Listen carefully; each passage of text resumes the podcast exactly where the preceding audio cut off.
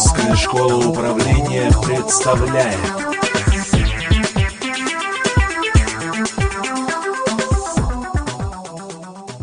Наша новая программа «Особенности работы с китайскими поставщиками» э, предусматривает рассмотрение основных аспектов работы на китайском рынке. В ходе семинара мы рассмотрим особенности выбора э, китайского контрагента, проверки его благонадежности, особенности ведения переговоров, заключения сделки с китайскими контрагентами, особенности размещения заказов, проверки качества продукции, документальное оформление э, необходимых товаросопроводительных документов, а также вопросы, связанные с проверкой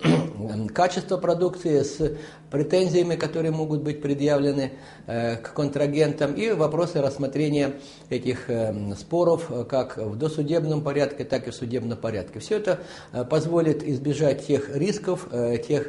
убытков, которые могут компании понести в ходе работы с китайскими поставщиками, если эти вопросы недостаточно проработаны и недостаточно изучены.